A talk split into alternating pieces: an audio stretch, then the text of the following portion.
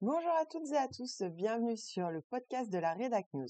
Je suis Marion, rédactrice web spécialisée dans la stratégie de contenu. Je partage avec vous tous mes conseils pour vous aider à gagner en visibilité et à faire rayonner votre message en restant vous-même. Car oui, il est tout à fait possible de vendre en communiquant de manière authentique. Être vous, c'est largement suffisant.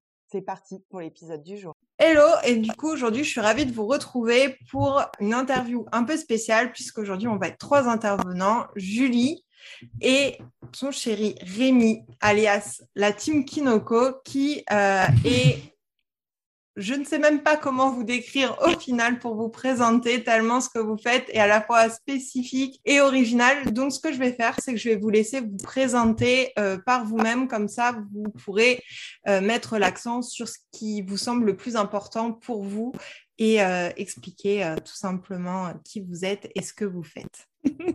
est rigolo, merci. Hein. merci pour ton invitation.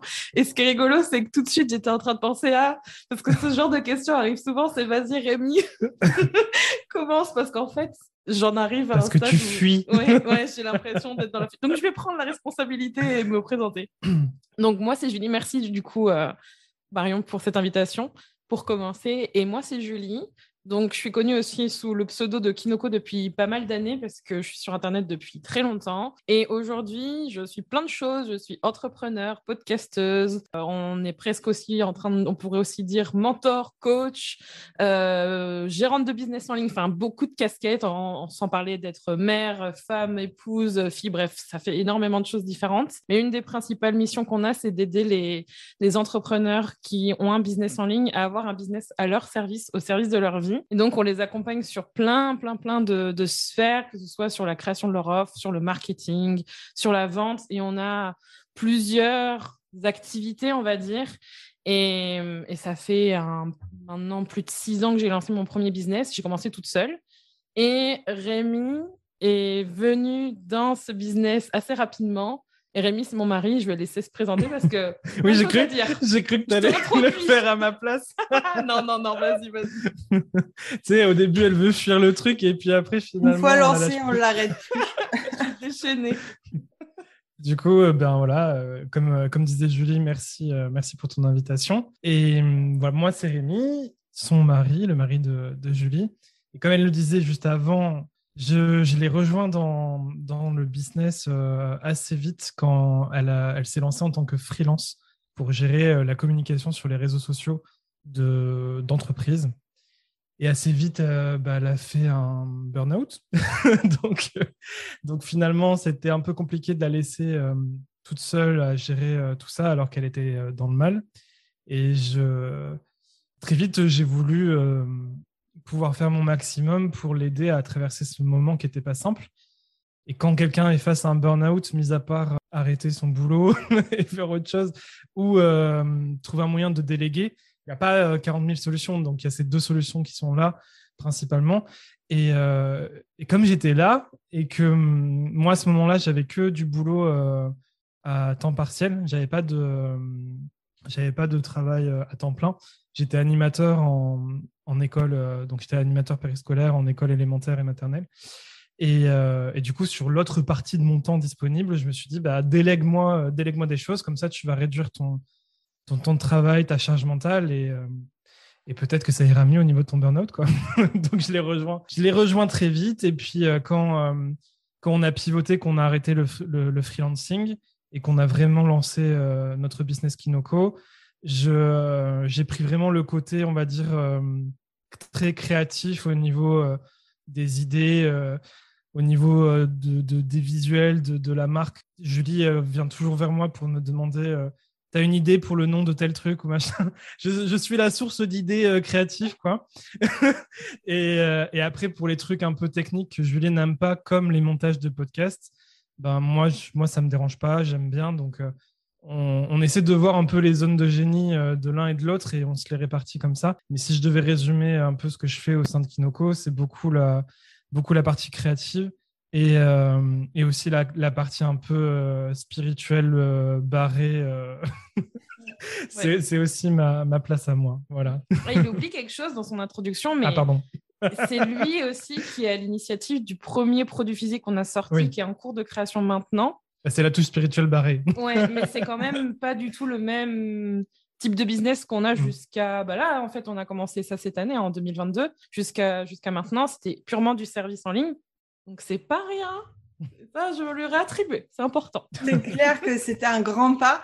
Et, euh, et, justement, alors pour remettre les choses dans leur contexte, si j'ai choisi euh, d'inviter Julie Rémy aujourd'hui dans ce podcast, c'est parce que justement, je les suis depuis très longtemps. Moi, je suivais déjà Julie quand elle était toute seule sur les réseaux sociaux. Et du coup, j'ai suivi toute l'évolution justement de community manager freelance à aujourd'hui, mmh. euh, ton business, tes réseaux sociaux, ton podcast euh, et, tout ce que vous faites. Et donc, j'ai vu la sortie du produit euh, physique. Est-ce que vous pouvez nous expliquer un petit peu les grandes étapes par lesquelles vous êtes passé pour justement passer de freelance à Julie qui travaille toute seule avec le soutien de Rémi à euh, Kineko où aujourd'hui vous sortez des offres hyper souvent dans des domaines assez complémentaires et maintenant vous arrivez même à créer des produits physiques. Donc est-ce que vous pouvez nous expliquer un peu de toutes les étapes par lesquelles vous êtes passé et euh, bah, justement comment vous arrivez à switcher à chaque fois euh, sans trop flipper, si on peut dire, parce qu'on va bien se le dire que ça fait très peur en général. Donc euh,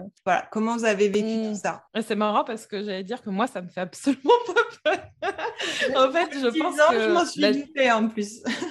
en fait, je pense que la dynamique, et, et Rémi pourra parler dessus et on va, on va pouvoir discuter, c'est que la dynamique, en fait, je pense que je suis un peu la tête du train, tu vois. Il y a vraiment ce truc de, même si à plusieurs reprises, il y a eu des moments où je demandais à Rémi, qu'est-ce qu'on fait en fait, la décision de la direction et d'où on va, même si elle est commune quand même, parce qu'on est, on est quand même un couple, on est quand même une famille, on est en business ensemble, il y a quand même quelque chose qui se fait ensemble. La direction, c'est souvent moi qui vais, c'est moi qui lead.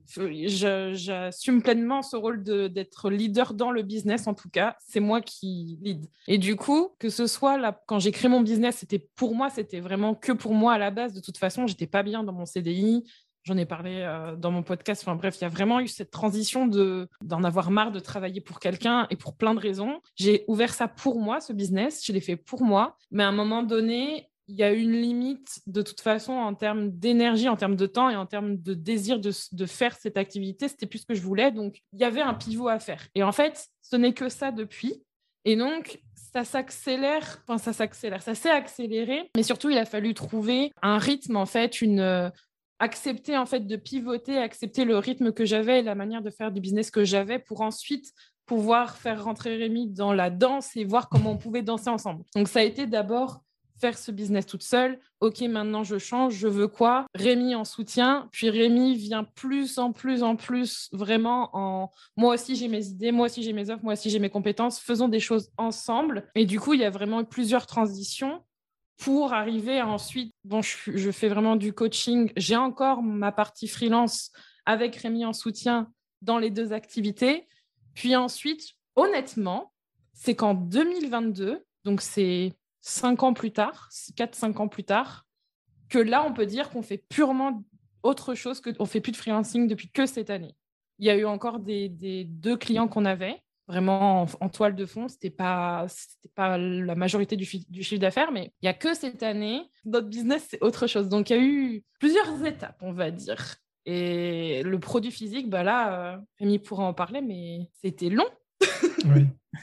oui, et puis euh, ce qui est aussi euh, intéressant à rajouter sur le fait d'avoir peur ou pas sur les transitions, les changements, c'est que souvent, Julie, bah, comme elle disait en tête de, train ou je sais pas quoi, la locomotive, c'est que les, les, envies de changement viennent d'elle.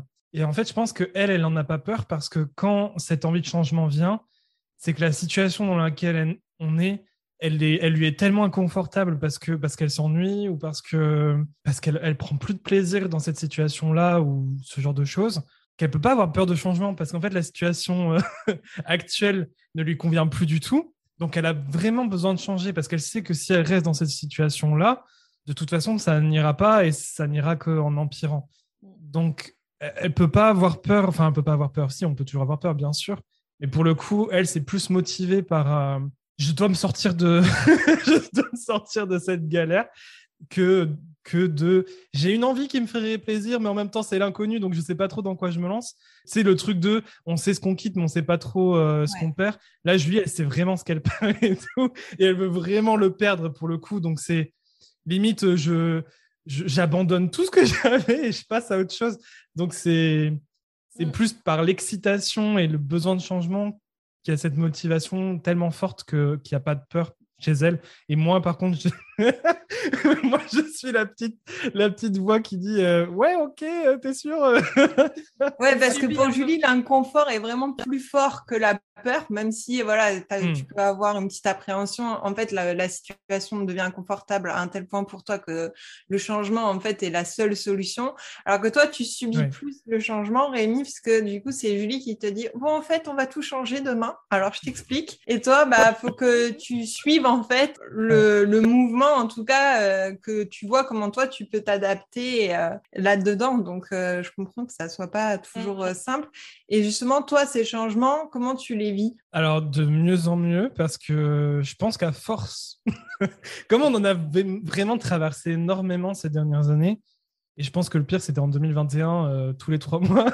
tous les trois mois, il y, avait, un énorme changement. Donc en 2021, je pense que ça a été l'année euh, vraiment euh, baf dans la, dans la tronche. Et du coup, suite à ça, maintenant, les changements, je les prends vraiment avec, presque avec, j'allais dire dédain, mais c'est pas tout à fait ça. Mais en tout cas, je les prends avec détachement. Et du coup, je me dis, OK. je me dis juste, ok, on, verra ce qui nous attend. Et donc, euh, ouais, j'y vais en total lâcher prise et j'ai plus. Parce que ce que j'avais vraiment pendant longtemps, c'est que j'étais dans la lutte et ça servait à rien parce que, comme disait Julie, comme elle est, vraiment leaduse pour Kinoko, j'avais beau être dans la lutte, dans la résistance. ça servait à rien.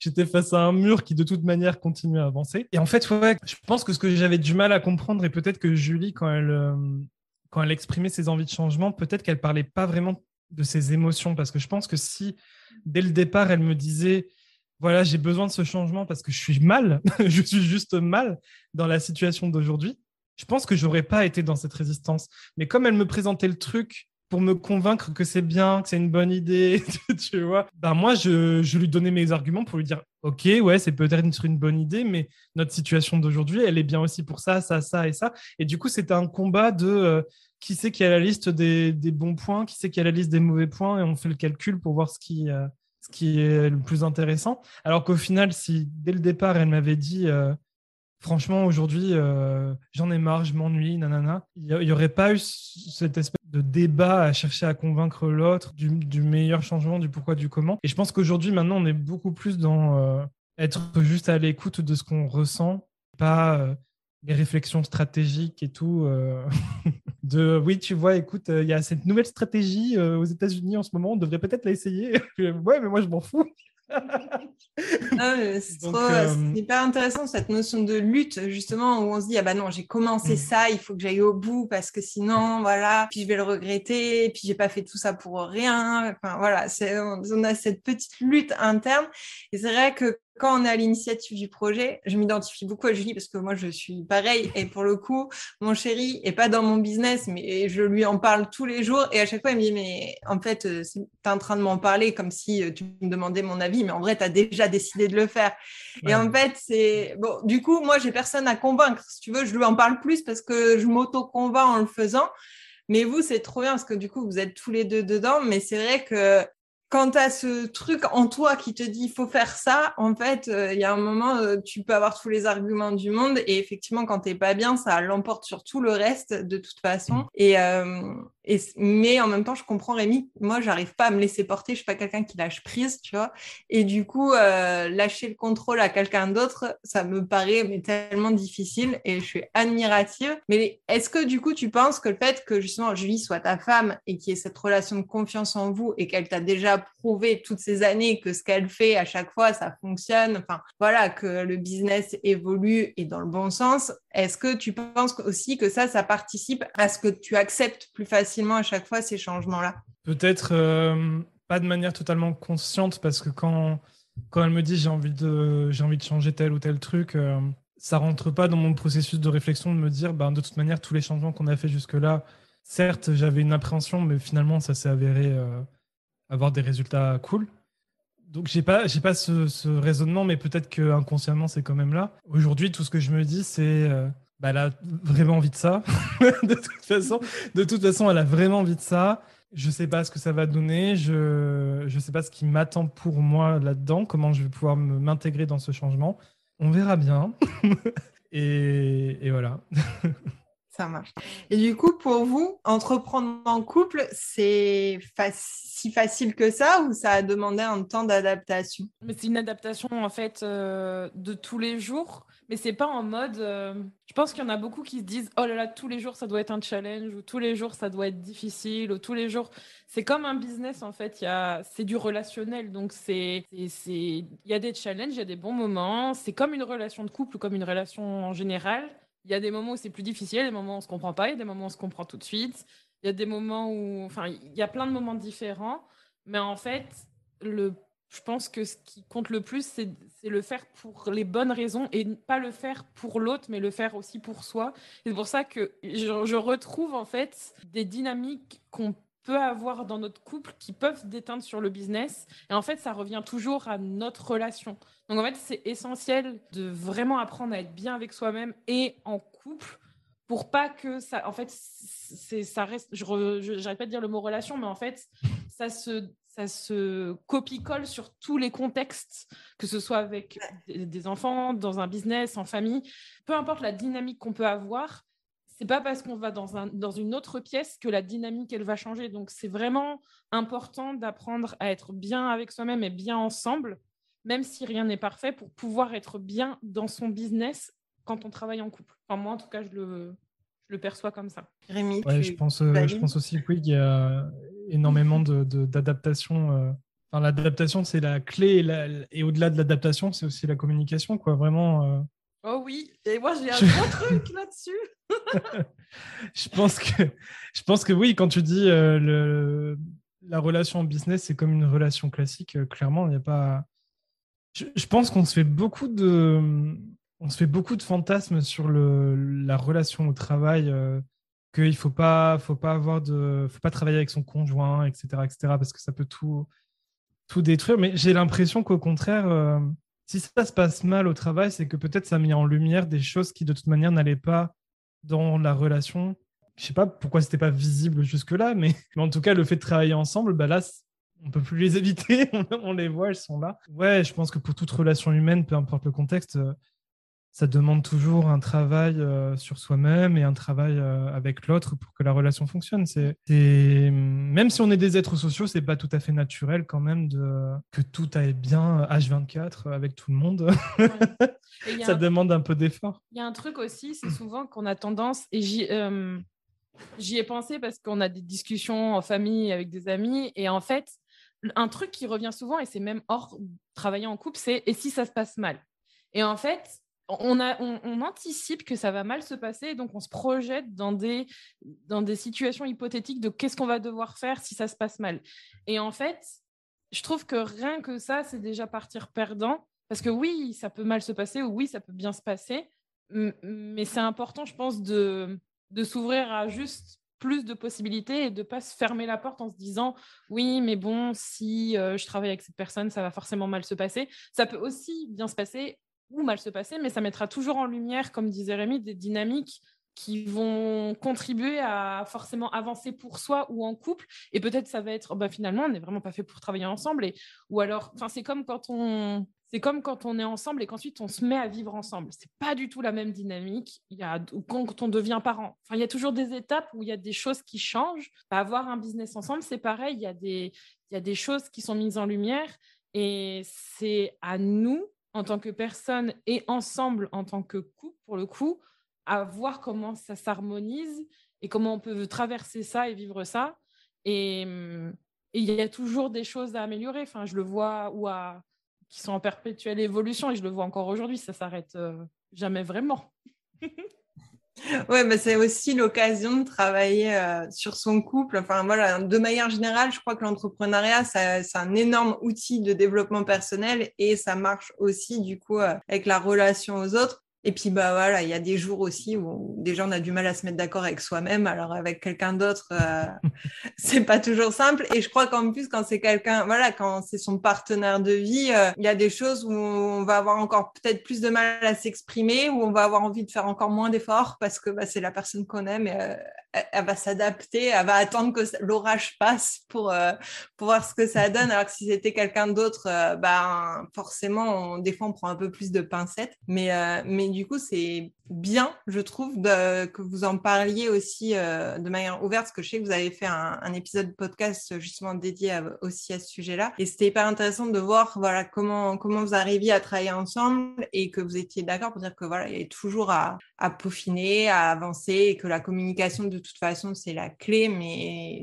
c'est pour tout, peut-être encore plus euh, dans ce cadre-là en tout cas. Et justement, aujourd'hui, est-ce que vous pouvez nous dire ce que vous proposez à vos clients, puisque maintenant vous faites plus de freelancing, donc ça c'est Et euh, vous proposez du coup de la prestat de service, mais justement, euh, si j'arrivais pas à le décrire, c'est parce que ça a pas mal changé, mais aussi parce que je voulais pas mettre les mauvais mots sur euh, la vision que vous projetez et ce que vous, vous comment vous voulez vous positionner. Aujourd'hui, c'est si on veut par exemple travailler avec avec vous en tant qu'entrepreneur, quelles sont un peu les possibilités et vos offres de manière assez large? Très bonne question. Je pense que c'est plus clair maintenant parce que il y a plus plus de, comment dire, il y a plus de stabilité, plus de fondation, et ça s'est fait avec le temps et ça s'est fait avec l'expérience. Aujourd'hui, on, peut travailler avec nous notamment grâce à ce qu'on appelle des programmes en ligne. J'appelle ça programme en ligne et pas formation, parce que c'est un terme que l'on peut utiliser que si on a l'autorisation de pouvoir l'utiliser, si on est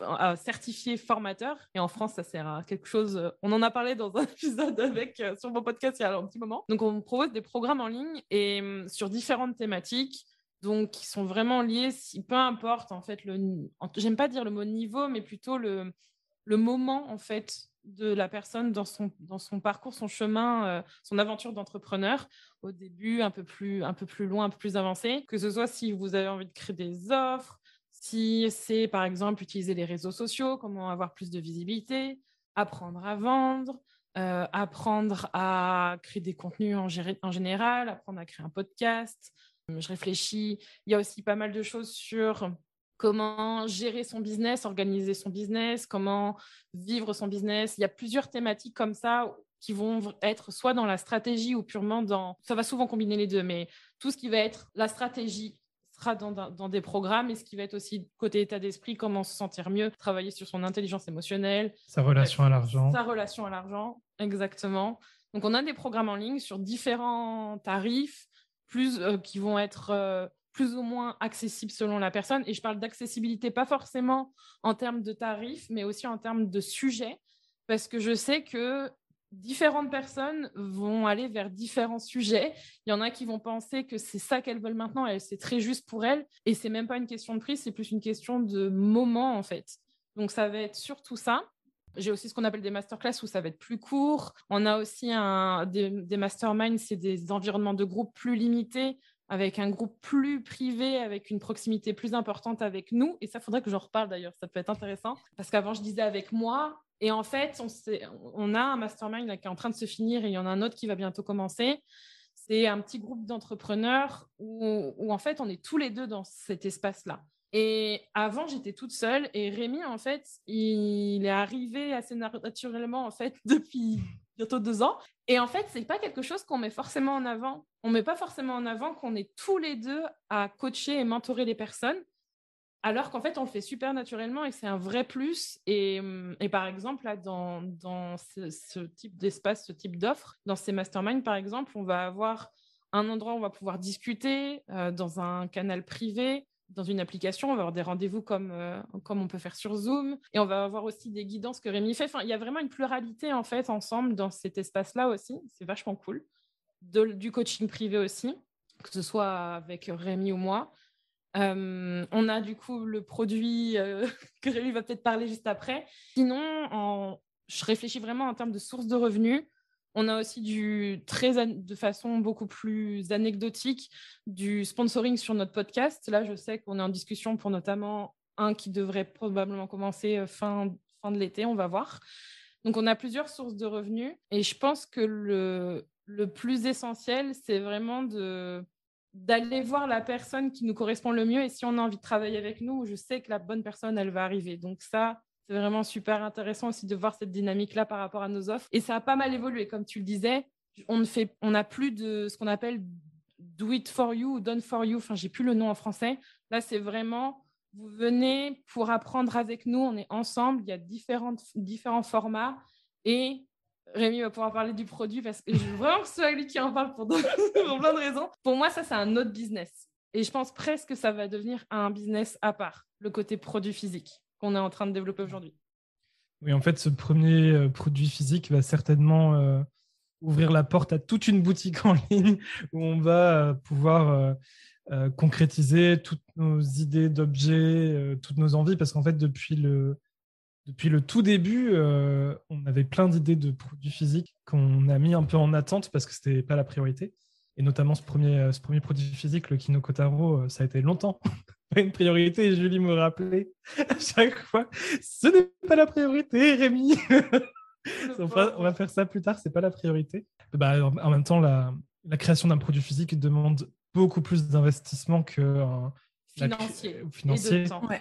oui, de tout court, que, que la création d'un produit digital euh, ou d'un service en ligne. Donc, euh, donc c'est pour ça que ce n'était pas la priorité. Et toutes nos idées d'objets physiques, euh, c'est vrai qu'on en, a, on en a à foison. Et au tout départ, bah, Julie, elle voulait faire une box de cosmétiques asiatiques. C'est comme ça que tout a commencé. Hein. Sa, première, sa première envie d'entrepreneuriat, c'était ça. quoi.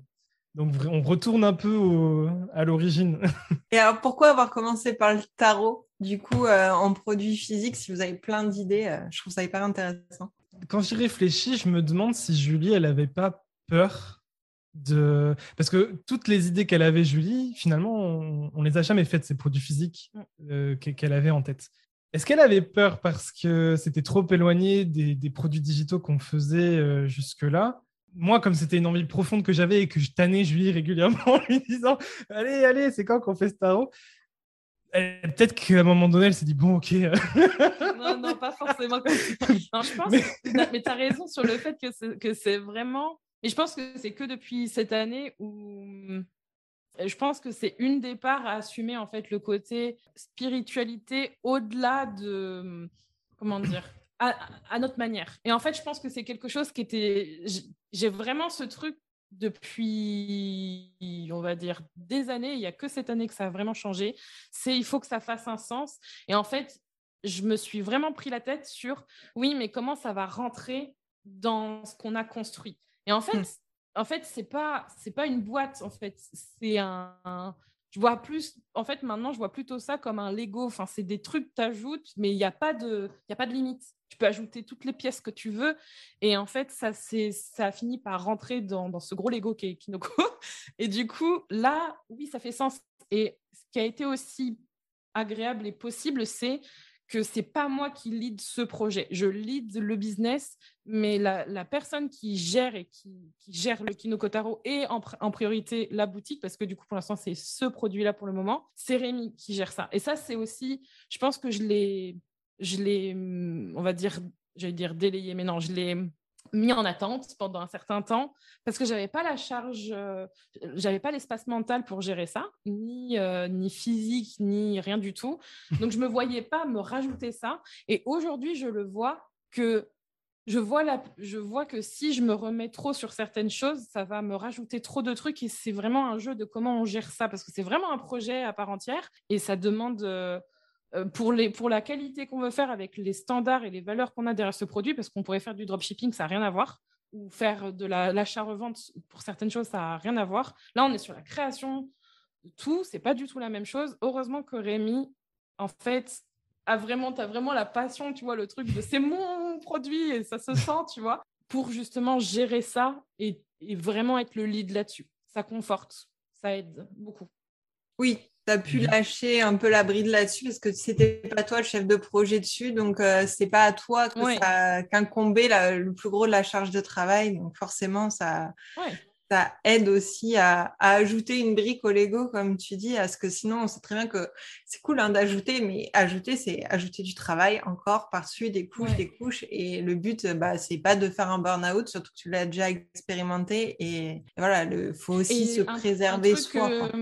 Quelque chose que j'ai oublié de dire, c'est c'est hyper important, je pense, d'accepter d'attendre que certains projets naissent plutôt que de les faire naître tout de suite parce qu'on a tendance à penser qu'il faut qu'il soit tout de suite maintenant pour qu'il soit bien. Moi, je suis très contente qu'on ait attendu des années pour le lancer, pour plein de raisons. déjà, parce que pas l'énergie, pas forcément l'argent pour pouvoir investir dedans, même si aujourd'hui, on pourrait en discuter, mais c'est quand même une prise de risque financière qu'on on pourrait juger qu'on ne peut pas se le permettre, mais en fait, on le fait quand même. Là, c'est mon côté, euh, on y va, c'est pas grave. Et du coup, let's go. Mais c'est important parce que on, pense trop court terme. Un an, même, c'est court.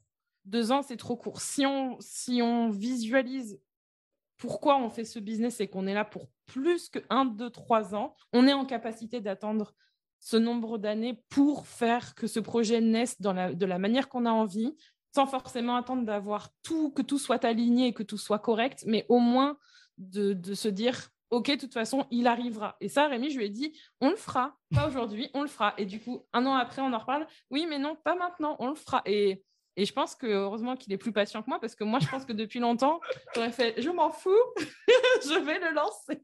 oui, ou tu serais passé à autre chose euh, par frustration. Ouais. Mais après, euh, ce qui a permis aussi que euh, finalement, le fait de le repousser pour plus tard à chaque fois, moi, j'ai pas attendu de travailler dessus j'ai pas attendu le go, j'ai pas attendu le feu vert de se dire ça y est, là on a l'espace pour le faire, pour travailler dessus. Donc, euh, en, vraiment en arrière-plan de tout le reste, vu que ce n'est pas la priorité, mais en arrière-plan en arrière -plan de tous nos autres projets, ben, dès que j'avais un peu de temps, je, commençais à bosser dessus. Et donc, le jour où on a pu vraiment, euh, vraiment commencer à le mettre en place, ben, j'avais déjà toute une base qui était prête, ce qui a fait qu'on a aussi gagné du temps de production une fois qu'on a lancé la machine. Oui, tu as travaillé dessus voilà, pendant des mois, voire des années en sous-marin, et après, tu as pu mettre le paquet dessus, mais ça n'empêche pas de récolter les infos, de noter ses idées au fur et à mesure. Et c'est aussi comme ça que le projet se construit de manière assez solide pour, euh, prendre son envol euh, le moment venu euh, où c'était le plus confortable pour vous deux. Et justement, j'ai une question pour vous, parce que du coup, Julie a bien expliqué un peu votre vision des choses à travers vos offres. Qu'est-ce qui vous énerve peut-être le plus dans le discours des coachs et mentors actuellement? Ou ceux avec lesquels vous êtes moins en accord ou que vous, en avez marre de voir passer euh, sur les réseaux sociaux et autres? Je ne sais pas si on aura la même, euh, la même réponse.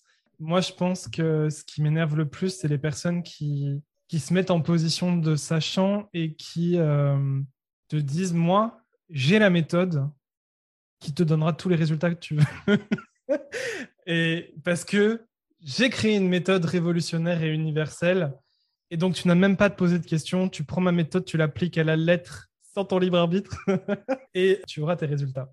Donc, en fait, euh, ouais, à partir du moment où tu te mets en... Déjà, en fait, la, position de sachant en mode moi, je sais tout, grâce à mon savoir, tu auras ce que tu veux. Je pense que c'est un peu problématique parce que c'est manquer un peu d'humilité et, je pense qu'on est toujours en position d'apprentissage. En fait, on est tout le temps des apprenants on a toujours plein de choses à apprendre, euh, même dans les domaines dans lesquels on est expert. Je pense qu'on a toujours, enfin, ça évolue tout le temps, donc on a toujours des choses, euh, des choses à apprendre. Alors à partir du moment où tu te mets en mode, euh, moi je sais, tiens, prends ma méthode et tu y arriveras. Je, ouais, je, je, suis pas fan.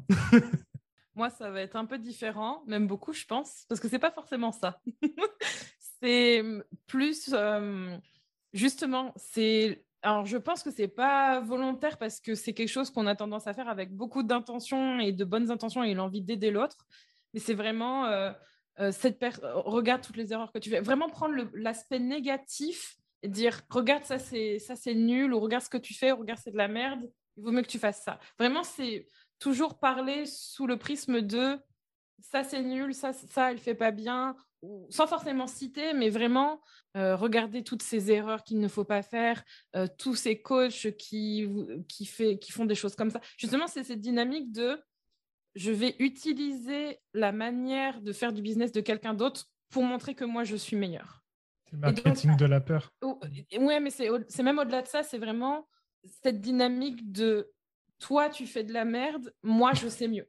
et, et, et en fait, c'est pas dit forcément comme ça. Et des fois, il y a, beaucoup de nuances là-dedans. Il y a aussi, il y a, et je l'ai fait. Si j'en parle, c'est parce que moi-même, je l'ai fait avec l'intentionnalité de justement aider mes clients ou aider mon audience à comprendre qu'elle faisait des erreurs et qu'elle pouvait faire mieux. Et il y a la manière de pouvoir le faire sans forcément être dans tu, fais tu es nul euh, et euh, voici la solution, je sais mieux que toi, viens, je vais te sauver. Il y a aussi cette dynamique de euh, regarder tout ce que les tout ce que d'autres coachs ou d'autres personnes font, c'est pas bien.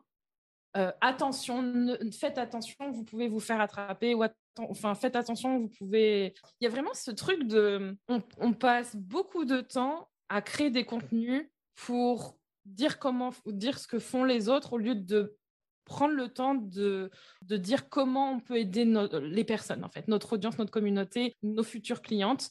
Et ça, je trouve que c'est c'est pas ça m'énerve, ça me rend triste parce qu'en fait, quand je navigue sur les réseaux sociaux, maintenant, quand je vois quelqu'un qui dit non mais là franchement euh, c'est pour ça que vos stories c'est de la merde voici ce qu'il faut faire à la place ou non mais cette personne euh, ou alors 10, 10 000 il y a quelqu'un qui vous promet 10 000 euros et tout et je me dis mais d'accord mais comment tu peux m'aider?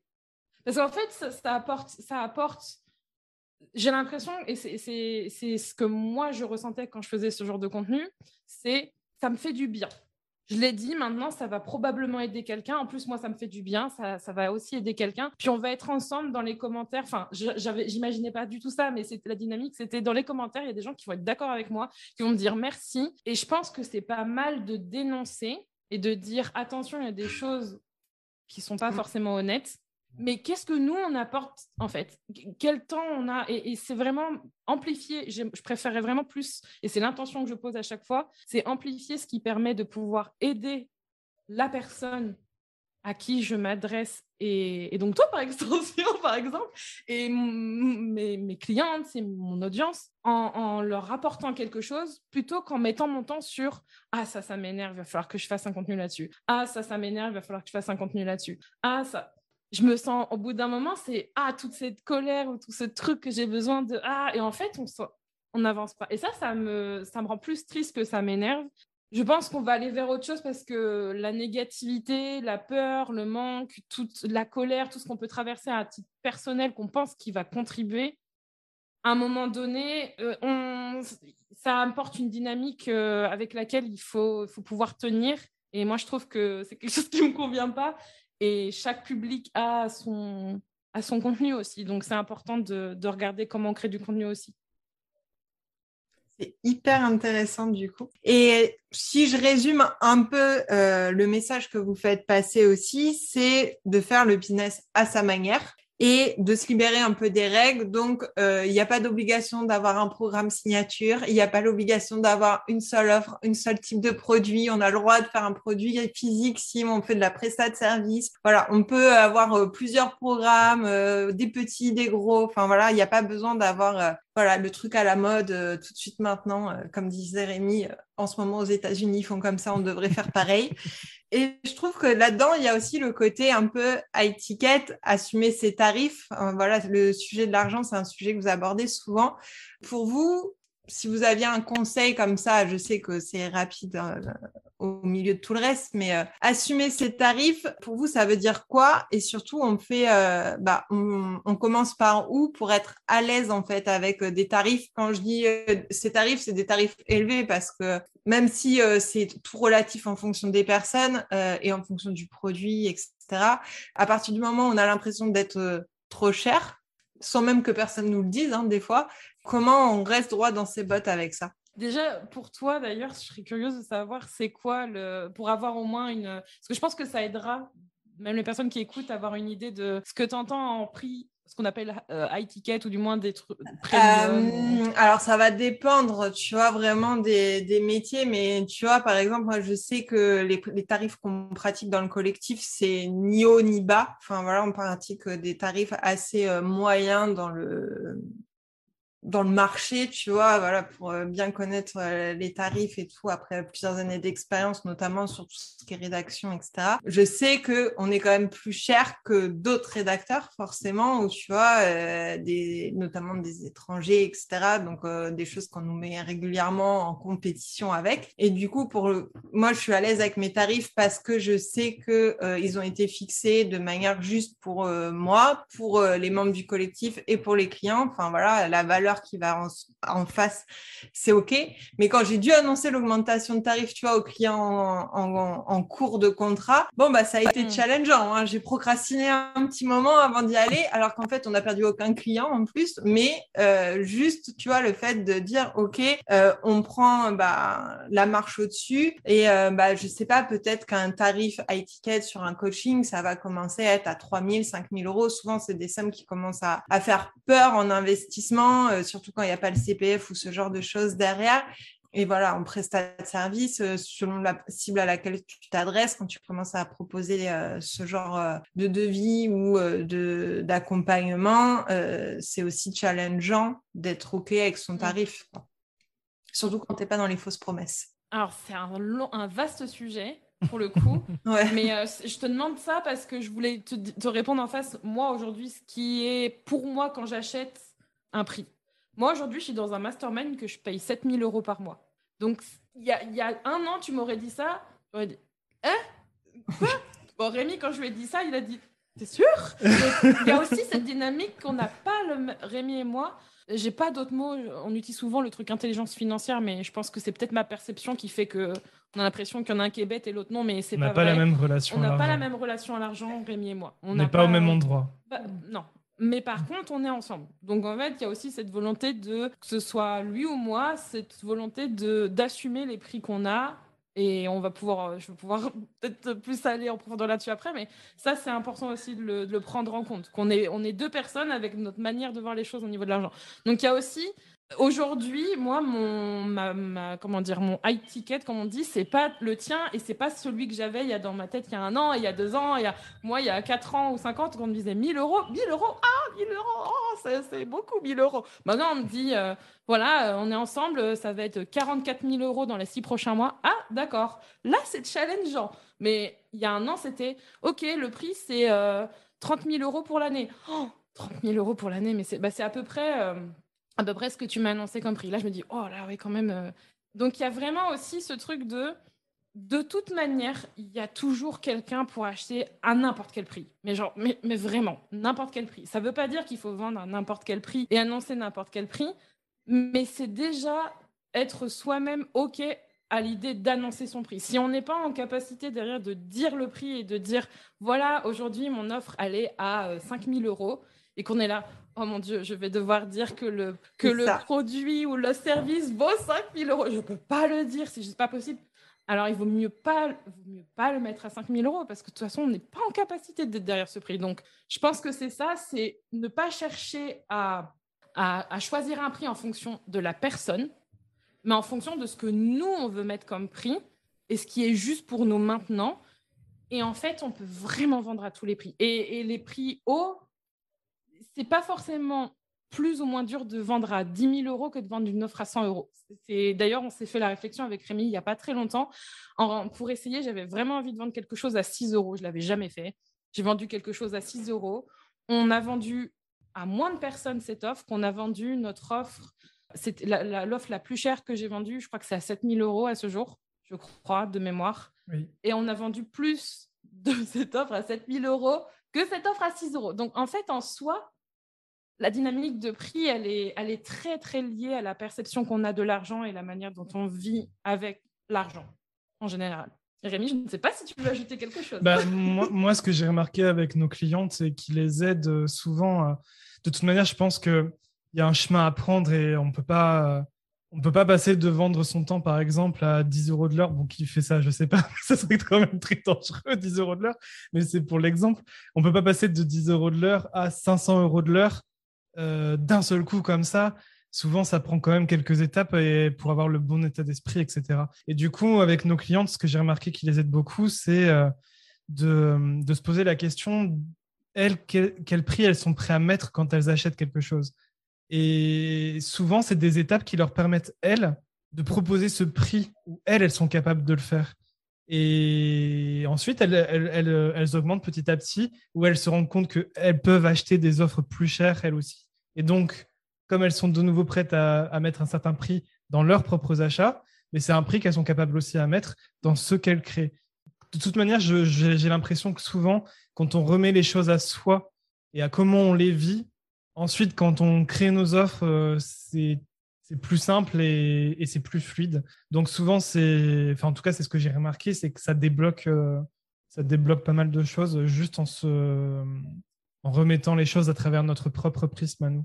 C'est hyper intéressant comme exercice. Merci beaucoup. Je pense que je vais le faire dans les jours à venir d'ailleurs. Parce que voilà, je trouve que c'est hyper intéressant et effectivement, c'est c'est simple et en même temps, euh, ça remet bien les choses à leur place, donc euh, ça fait jamais de mal. Et allez, dernière petite question, c'est quoi le prochain gros objectif chez Kinoko? Quoi? C'est même pas posé. le truc, c'est que c'est ça, c'est qu'on se pose, on, prend plus trop le temps de se poser pour parler des projets du futur. Souvent, ça nous vient. Euh, ça nous vient un peu n'importe comment. Julie va me dire alors euh, j'ai l'idée du programme du mois prochain et tout, mais mais c'est vrai qu'on prend plus trop le temps de se faire des vraies réunions pour se dire euh, bah alors dans six mois ce qu'on a envie de faire c'est ça, c'est le, gros truc euh, qui arrive. Donc, mais en fait, les objectifs, je pense que depuis 2022 et même de mon propre chef, et je hmm. pense que toi, Rémi, tu t'en fous en fait. C'était un gros sujet de, dispute carrément, j'ai envie de dire. C'était un gros sujet de dispute au tout début de, de notre aventure entrepreneur en couple. Parce que Julie, c'était au début, c'était très important pour elle d'avoir un objectif qui lui permettait d'avoir euh, une direction finalement. Mm. Sans objectif, elle avait du mal de créer cette direction, ce qui peut s'entendre chez plein de gens. Et moi, au contraire, en fait, certes, ça donne une direction, mais moi, j'ai l'impression que ça me, que ça me met des barrières et du coup, je me sens hyper enfermé. Je, enfin, je détestais ça. Et à chaque fois que je disais à Julie, d'accord, on va réfléchir à nos, à nos objectifs, mais sache que je n'aime pas ça. Parce que j'étais honnête, tu vois, je disais les choses. Et en fait, ça l'énervait que j'étais pas aussi excité qu'elle parce que elle, quand on, se posait pour nos objectifs, elle était super enthousiaste. Elle était là, c'est trop bien, on va se projeter dans ce qu'on va faire et tout. Et moi, j'étais là, ouais. Bonne imitation. J'étais là, ouais. Euh, moi, moi, ça m'attristait, quoi, parce que j'ai l'impression qu'on n'aurait plus la liberté de se dire. Euh, enfin, je sais pas, j'ai l'impression que c'était trop enfermant.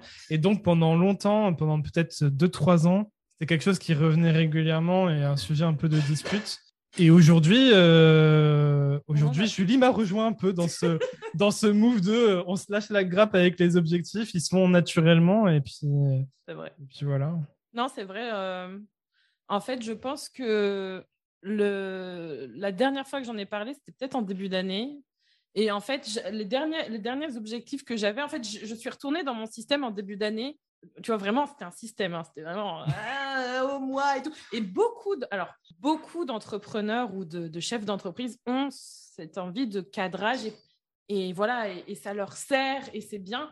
Oui, ça marche. Mais en fait, à chaque fois, ce que je dis, oui, ça marche, mais à quel prix? En fait, moi, mon coût, ce que, que ça me coûtait, clairement. C'était euh, une pression pas forcément très, très, très visible, où j'avais pas le sentiment de vraiment me mettre la pression, mais en fait, quand on enlèves l'objectif, et là, par exemple, la chose que j'ai fait en début d'année, c'est oui, je vais faire 80, je sais pas pourquoi j'avais mis 88 000 euros par mois, c'est un objectif que je veux. Parce qu'en fait, comme, comme je suis vraiment sur, je veux faire un million d'euros de chiffre d'affaires, j'en ai beaucoup parlé, bah, c'est forcément ça par mois, ça doit être ça par mois. Donc, du coup, je me dis, ah, ça va être ça, et du coup, je vais faire ça, ça, ça.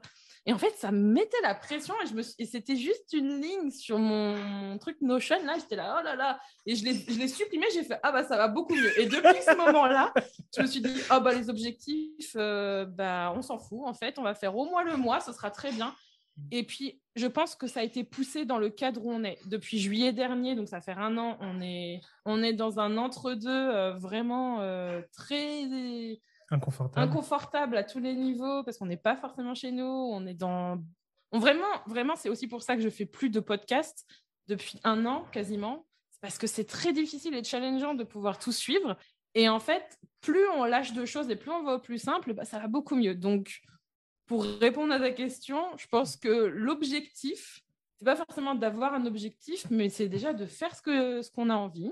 euh, individuellement et ensemble dans notre business d'y aller. Et là, tu vois, juste avant qu'on discute, j'ai dit à Rémi, tiens, je ferais bien ça, euh, je vais peut-être faire ci. Et puis, euh, et là, tout à l'heure, j'étais en train de me dire, tiens, je vais noter les différentes offres. Et donc, j'ai différentes idées d'offres, là, en juillet, en août, pardon, et en septembre. Et il y a le tarot, il y a plein de trucs. Donc, en fait, ça se... Et finalement, ça marche. Donc, c'est important, je pense, de s'écouter et d'avoir confiance autant dans sa grande vision et dans sa, ses envies voilà, sur le long terme, mais pas de se formater à devoir suivre des choses au mois le mois avec des trucs à vraiment atteindre et tout. Parce qu'au final, je trouve que ça peut aussi nous faire euh, mal, en fait. Il y a aussi ce truc de Ah, bah, j'ai pas atteint mon objectif. Ah, qu'est-ce que j'ai fait de mal, en fait? Et là, je trouve que c'est pas très sain et c'est ce que j'avais. Donc, ça fait du bien. J'ai rejoint la team Rémi pour changer. du coup, c'est lui qui t'a embarqué. oui. Mais après, je pense que pour certaines personnes pour qui c'est vraiment motivant, bah, ça peut être bien. Nous, dans les faits, ce qu'on a vu, c'est que de toute manière, on pivotait tous les trois mois. Donc, les, objectifs qu'on se fixait ne servaient plus à rien au bout de trois mois. Donc, forcément, euh, bah, à un moment donné, tu te poses des questions. Mais, mais je pense que voilà, pour certaines personnes qui sont un peu plus euh, carrées, euh, ça, ça, peut fonctionner aussi. Après, dans les, dans les faits, je pense que le, le plus gros objectif, ben, c'est la fin, euh, la fin de, de, la production du Kinokotaro. Quoi. Mm. C'est dans la, dans la continuité naturelle du, du projet. Top. Bah, merci beaucoup. Je m'attendais tellement pas à cette réponse que j'adore. Et euh, du coup, où est-ce que les personnes qui nous écoutent peuvent vous retrouver euh, C'est quoi votre canal de communication de prédilection pour qu'on puisse les mettre dans les notes de l'épisode? Euh, on est euh, sur. Euh, donc, on a notre site kinoko.fr. Vous pouvez retrouver aussi notre podcast qui s'appelle. Enfin, le, un des podcasts, parce qu'on en a plein, qui s'appelle Être Soi, qui est sur le business. On a pour projet de reprendre, on va dire, nos autres podcasts. On en parlera une autre fois. Mais sinon, sur les réseaux sociaux, soit sur, surtout sur Instagram et sur TikTok, on est surtout sur ces deux plateformes. Moi, c'est Kinoko Julie. Et euh, Rémi a suivi, c'est Kinoko Rémi. Comme ça, c'est simple. Comme ça, c'est simple. On sait que c'est la même famille. C'est bon, on, remet tout le monde dans le bon, dans le bon ordre. Donc, c'est parfait. On mettra tout ça dans les notes pour que les, les auditeurs puissent vous retrouver facilement et, découvrir un peu plus encore votre univers. En tout cas, merci d'avoir participé à, à, cet épisode de podcast Magnetic Stories. C'était un plaisir de vous avoir. Euh, et du coup, on se dit à très vite.